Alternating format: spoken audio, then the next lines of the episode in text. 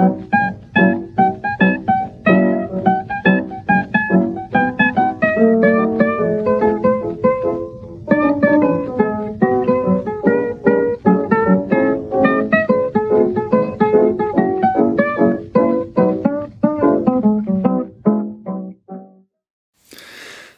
hier ist der Daniel. Ähm, ich spreche heute ja mal allein in ein Mikro. Ich hoffe, es wird nicht zu weird.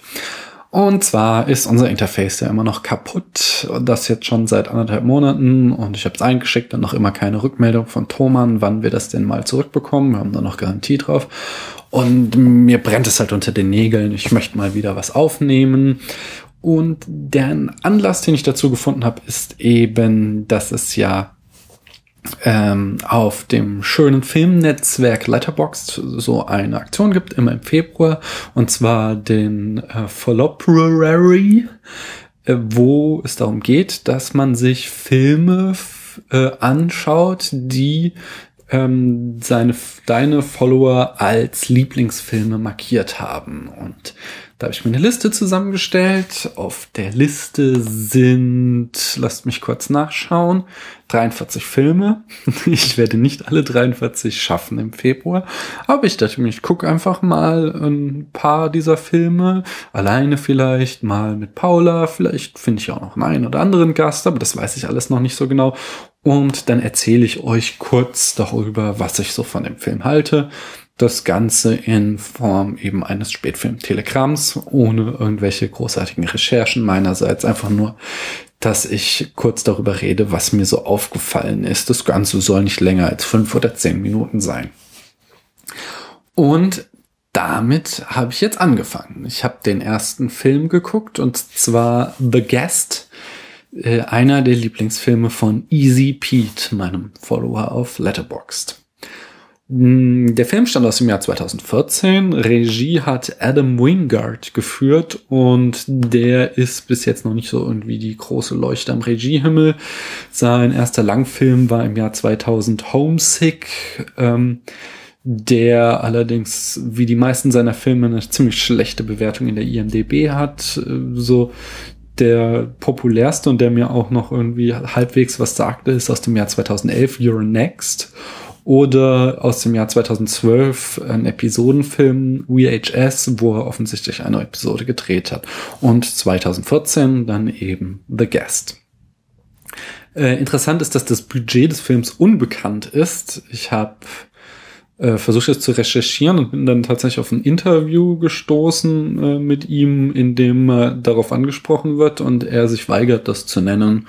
Äh, er spricht nicht über Geld. Das Einspielergebnis war jedenfalls nicht so knorke. Ähm, der Film hat weltweit nur 2,3 Millionen Dollar eingespielt. Äh, und wenn man sieht, wie viel Action er beinhaltet, kann ich mir vorstellen, dass das Budget darüber lag und vielleicht will er deswegen nicht gerne drüber sprechen. Äh, in der Besetzung finden wir so Leute wie Dan Stevens, der die Hauptrolle spielt, David, den Gast. Ähm, den kannte ich persönlich nicht. Man könnte ihn kennen, äh, wenn man äh, die Serie Downton Abbey guckt. Äh, das ist so ein blonder junger Mann mit strahlend blauen Augen, der äh, ja ein absoluter Schönling ist. Die weibliche Hauptrolle spielt Micah Monroe, die Anna in dem Film. Die kennt man vielleicht auch so Filmen, äh, also die hat letztes Jahr viel Furore gemacht mit äh, It Follows.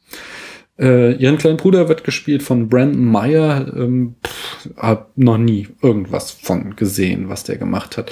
Die Mutter von Sheila Kelly, die spielt, er hat eine lange Filmografie, viele Filme. Ich kannte auch das Gesicht, aber das ist so eine typische Nebenrollenschauspielerin. Ähm, der Vater Spencer wird von Leland Orza gespielt. Ist auch ein sehr bekanntes Gesicht. Der hat in Filmen wie Seven oder Taken mitgespielt. Der ist, ähm, der, der spielt immer so den typischen kleinen Mann. Und äh, genau die Rolle hat er halt auch hier wieder. Ihr kennt das Gesicht bestimmt. Äh, und äh, dann gibt's noch den Major Carver, der wird gespielt von Lance Reddick. Das finde ich sehr lustig, weil der hat in zwei Serien mitgespielt, die ich geguckt habe. Einmal ähm, äh, The Wire und dann Fringe. Und das Lustige ist, dass er in beiden Spielen exakt die gleiche Rolle spielt, nämlich so den ähm, aufrechten Polizisten. Und in diesem Film macht er wieder genau das Gleiche. Der scheint also absolut festgelegt zu sein auf die Rolle. Aber das macht er gut, so den schaue ich mir gerne an. Und das Genre ist irgendwo zwischen Drama, Thriller und Slasher-Film. Womit ich jetzt äh, zur Handlung in fünf Sätzen komme. Und zwar mal außergewöhnlich für den Spätfilm versuche ich möglichst wenig zu spoilern, damit ihr äh, das hier anhören könnt, quasi als Empfehlung, äh, auch bevor ihr den Film euch angesehen habt. Ähm, ganz spoilerfrei werde ich es nicht schaffen, weil es einfach zwei, drei Szenen gibt, die ich spoilern muss, so ein bisschen, weil sie mich so genervt haben, dass ich darüber reden will. Äh, aber erstmal die Handlung in fünf Sätzen. Die Familie Peterson hat ihren ältesten Sohn im Krieg verloren. Eines Tages kommt dann ein Freund ihres Sohnes zu Besuch. Sie kennen den nicht, aber der sagt, ähm, er ja, war bei das, ihrem Sohn, als er gestorben ist und soll ihn letzte Worte übermitteln. Der scheint auch so ein total knorke Typ zu sein, weswegen sie diesen wildfremden Mann erstmal einladen, bei ihnen zu wohnen. Ähm, und es stellt sich dann aber heraus, dass dieser Gast ein dunkles Geheimnis hat und am Ende oder eigentlich schon ziemlich genau ab der Hälfte beginnt der Film auch entsprechend ziemlich abzudrehen. Aber in welche Richtung, das verrate ich jetzt mal nicht. Ähm, ja, komme ich doch zum, zu meiner Kurzanalyse. Äh, ich kann nicht ganz nachvollziehen, warum man diesen Film jetzt ausgerechnet als Lieblingsfilm hat. Er ist jetzt in keinster Weise schlecht. Ich habe den auch gut weggeguckt, hatte da meinen Spaß dran, aber ich habe halt auch nichts irgendwie Besonderes sehen können. Er ist ziemlich konventionell gefilmt. Ähm, das sieht man äh, fand ich sehr gut, ziemlich am Anfang einmal, wo, äh, nachdem wir halt diesen David kennengelernt haben als sympathischen Mann und äh, er dann aber, als er alleine ist, seinen, äh, ja, einen ernsten Gesichtsausdruck kriegt, der uns quasi vordeuten soll, dass da irgendwas mit dem nicht stimmt. Und äh, das schafft halt die Kamera nicht selbst einzufangen, sondern muss ähm, eben auf so ähm, einen mega Synthesizer-Sound auf der Tonspur zurückgreifen, um uns jetzt zu verklickern, so, hey, seht her, Bedeutung, äh, schwangeres Bild. Das ist ganz übel gefährlich, was hier passieren wird, bla, keine Ahnung. Ähm, und das kannst du schon machen, das ist jetzt nicht irgendwie schlecht, aber es finde ich halt so ein bisschen zu billig. Hm ich habe vor kurzem zum Beispiel, das ist natürlich jetzt fies, aber es ist, nee, eigentlich nicht so. Wenn ich denke, also es geht ja hier um Lieblingsfilme und wenn ich Lieblingsfilme denke und jetzt äh, an Inglourious Bastards denke, den habe ich vor kurzem die erste Szene angeguckt nochmal, die ja grandios ist. Und wenn man da sich ähm, anschaut, wie dieser Moment inszeniert ist, in dem Hans Lander dann sagt, dass er weiß, dass die Juden unter dem Boden versteckt sind das ist halt einfach mit der Kamera so stark gemacht. Die Kamera ist die, ist die, die beiden Gesprächspartner während des Gesprächs die ganze Zeit am, am Umtänzeln. Sie fährt immer rum, es wird viel hin und her geschnitten. Ähm, und wir sehen, ja, die beiden sich so gegenüber sitzen und äh, aus mannigfaltigen Kameraeinstellungen. Aber das einzige Mal, wo wir dann das Close-up kriegen, das Gesicht von Hans Lander wirklich äh, leinwandfüllend da ist, ist eben dieser Moment, indem er uns sagt, ähm, dass er weiß, wo die Juden versteckt sind und dass er sie gleich töten wird. Und sowas ist halt eine gute dramatische Inszenierung mit Schnitt und Kamera. Und das fehlt diesem Film hier leider. Er ist sehr, sehr konventionell gefilmt. Wir sehen immer Shot gegen Shot Totale, sowas. Er hat wenige ähm, irgendwie große, tolle Szenen. Ich muss sagen, äh, die Action ist super gefilmt, ähm, oder super nicht, ist solide, sag ich mal.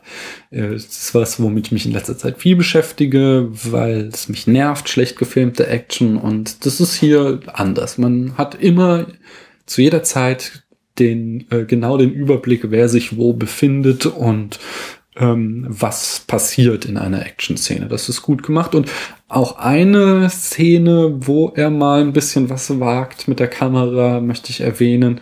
Da gibt es so eine Szene, wo wir ähm, äh, Major Carver und ähm, Anna mit dem Auto wegfahren sehen, sehen wir in der Totalen. Und dann kommt so ein neues Auto ins Bild. Äh, das ist so ein Minivan. Und ähm, es kommt der Umschnitt auf das Close-up und wir sehen äh, im Auto äh, David sitzen und äh, hinter ihm an der Scheibe sehen wir halt Blut kleben, so dass wir uns denken können, dass mit diesem äh, Van irgendetwas, äh, ja, also wir uns denken können, wie wie an diesen Van gekommen ist, womit ich jetzt quasi schon einen kleinen Spoiler habe. Ähm, aber naja, ich glaube, ich brauche nicht zu viel verraten. Wenn ich verrate nicht zu viel, weil es sehr offensichtlich inszeniert ist von Anfang an, dass David jetzt nicht unbedingt äh, der Strahlemann ist, als der er zu Beginn auftritt. Mm, äh, ja, und dann steige ich da jetzt, also wenn ihr, wie gesagt, überhaupt nichts gespoilert werden wollt, der Film euch bis hierhin schon so anspricht, dann könnt ihr jetzt ausschalten oder zum Ende springen, wenn ich noch ein paar abschließende Worte sage.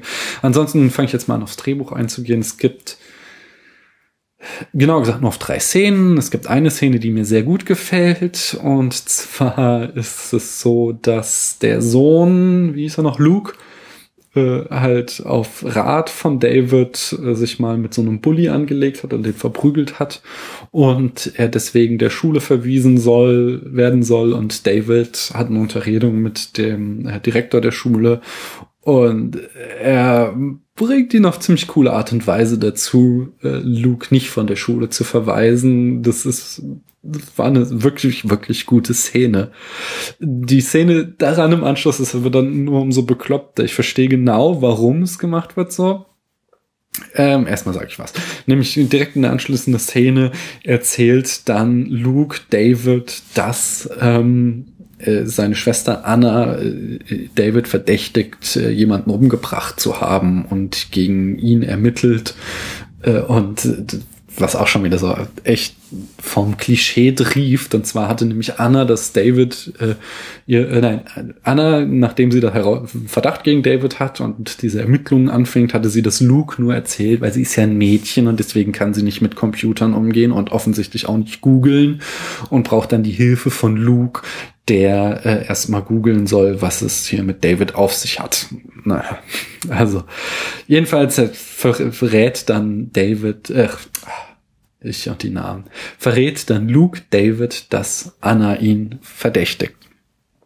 Äh, ja, nicht. Ich verstehe warum. Es ist da hier Luke ist halt dankbar, weil David ihn da rausgeboxt hat, aber er sagt sogar in diesem Gespräch, dass er davon überzeugt ist, dass David tatsächlich ein Mörder ist und da ist mir die Motivation, hey, ich wurde nicht der Schule verwiesen dank dir, doch ein bisschen zu klein, als dass ich jetzt irgendwie meine Schwester einem Mörder ans Messer liefer. Was fand ich halt armselig. Genau sowas äh, gibt es dann später noch mal, wo äh, die Mutter der Familie äh, einem äh, ja, jemandem gegenüber sitzt, der sie mit einem Messer bedroht und sie macht original folgendes, sie guckt aufs Messer, guckt den Typen an und schreit dann äh, die Polizei an um Hilfe hier, äh, der Täter befindet sich hier. Äh, ihr könnt euch denken, was als nächstes passiert. Und das ist halt diese, mein altes Problem, wenn dumme Protagonisten dumme Sachen tun, dann ist das halt faules Drehbuch schreiben und sowas will ich nicht sehen. Sowas finde ich, finde ich schade, find, macht mir keinen Spaß. Ja, das war's inhaltlich. Ich habe jetzt irgendwie heute auch ähm, den Jahresrückblick der Cinecouch äh, gehört. Die haben den Film auch sehr gelobt und meinten, es wäre eine 80er Jahre Hommage kann ich auch nicht so ganz nachvollziehen. Klar, er hat irgendwie so ein fette Synthesizer-Mucke, ist ein geradliniger Actionfilm, könnte man in diesen Aspekten vielleicht sagen, er, er orientiert sich da in den 80ern, aber für eine Hommage fehlt ihm entweder so eine Selbstreflexivität, dass er öfter mal irgendwie, ja, uns irgendwie zeigt, dass er das alles nicht ganz ernst nimmt. Und das kann ich aus dem Film halt nicht herauslesen. Irgendeine ironische Brechung oder sowas. Der meint es schon so, wie er es uns zeigt, der Regisseur. Und der ist jetzt auch, wie gesagt, nichts Schlimmes. Er wollte einen geradlinigen Actionfilm äh, inszenieren. Den, das hat er gemacht. Das kann man sich angucken. Hat mir auch einigermaßen Spaß gemacht, aber ist jetzt nichts, was ich irgendwie nochmal sehen müsste oder großartig in Zukunft. Ja, ja ich würde es nicht als meinen Lieblingsfilm bezeichnen, einfach. Ähm, ich werde hier bei diesem Format keine, keine Charts-Noten vergeben, also unsere typische Skala von 1 bis 100 Punkte, wo er dann auf unserer Homepage in den offiziellen Spätfilm-Charts erscheint. Das werde ich nicht machen, wenn ein Film so gut ist, dass ich der Meinung habe, er gehört in die Charts, dann werden wir dann auch mal irgendwann eine richtige Folge nachliefern. Aber ich werde so zur kleinen Ein- Stufung für euch eine Note vergeben, nämlich von äh, 1 bis 5 oder 0 bis 5, äh, wie es auf Letterbox der Fall ist, mit halben Punkten. Und da gebe ich dem Film 2,5, also Mittelwert. So, okay, man kann ihn gucken, aber man hat auch nichts verpasst, wenn man ihn nicht geguckt hat und ich muss ihn auch nicht nochmal sehen. Ähm, ja, das war's von mir. Ich hoffe, das hier kann man einigermaßen anhören. Ihr könnt ja mal einen Kommentar hinterlassen, ob euch das gefällt oder ob ich das lieber wieder sein lassen soll. Und auch, was ihr von The Guest haltet. Ciao.